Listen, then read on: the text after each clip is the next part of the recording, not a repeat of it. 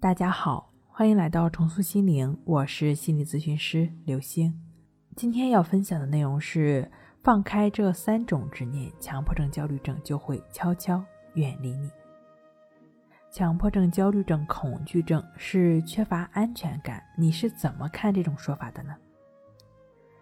安全感呀，其实跟所有的感觉都一样，都是一点点培养起来的。准确来讲，安全感最早是婴儿跟妈妈发展起来的，孩子的需求被妈妈领会并满足，互动关系中长期稳定，会被孩子内化成“哦，我是被看到的、被支持的、被爱的”，那安全感的模型最初就形成了。心理学认为，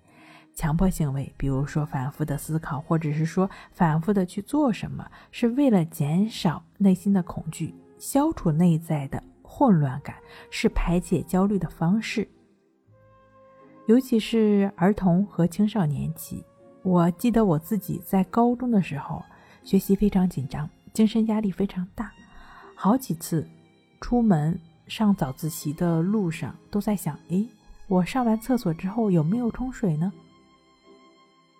如果没有冲，家人是不是得说我呢？我反复的回想。按的是哪边的按钮？反复的想那个冲水声，再反复的想自己是怎么洗手的。有的时候好不容易回忆明白了，突然冒出一个想法：这好像是昨天的，那今天到底冲没冲呢？这个想法一下子就把我打回解放前了。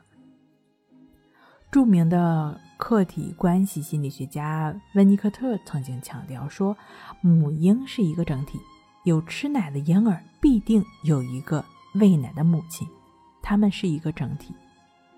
安全感的确是个好东西，但不是说有温暖的妈妈就万事大吉，就不会有心理问题了。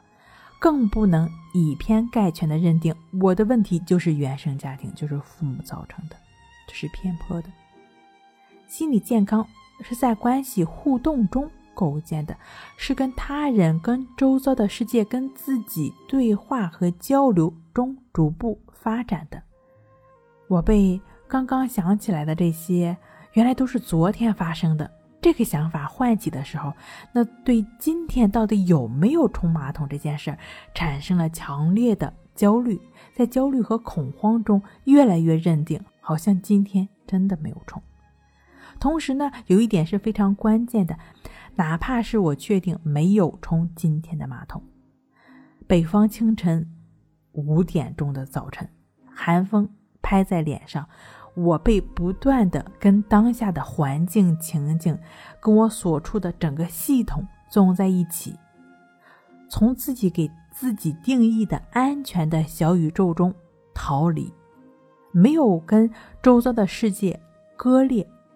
跟周遭的一切引起我注意的任何的体验建立连接，其实这就是战胜强迫症的重要入口。在李洪福老师《战胜强迫症》一书中曾经提到，觉知和平等心是走出强迫症的指向标，也是实践顺其自然的一剂良药。觉知就是知道、清楚、了解。对于任何的担心、想法、焦虑，还是身体上的不舒服，一律的跟他们保持知道，这是疗愈强迫症的第一步。要了解，我们不是改变想法、改变行为的内容，改变的是我们跟他们的关系，根本是改变自己跟自己的关系。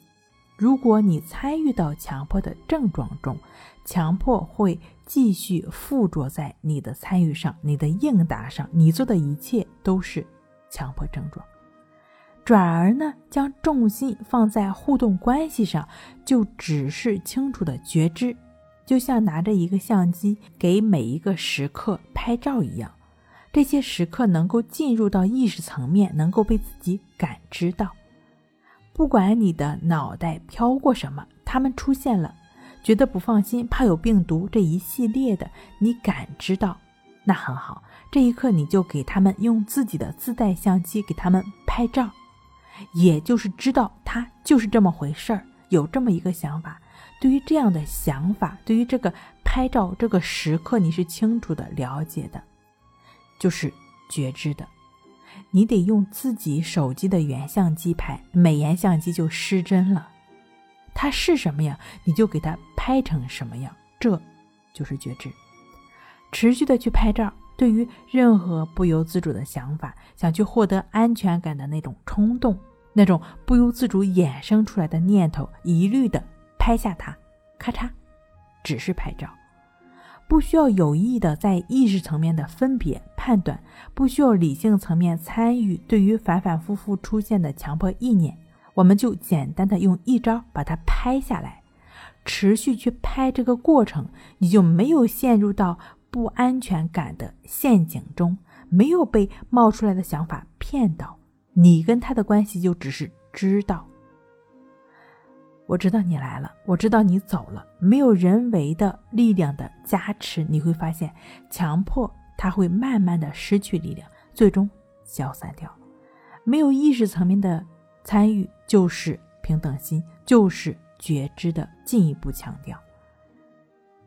强迫症。焦虑症的疗愈最不缺的就是理论，甚至有的理论已经烂熟于心，落实到行动上还是不知道怎么觉知，不知道怎么平等心。这样做是不是顺其自然？安全感还是会不断的被挑衅，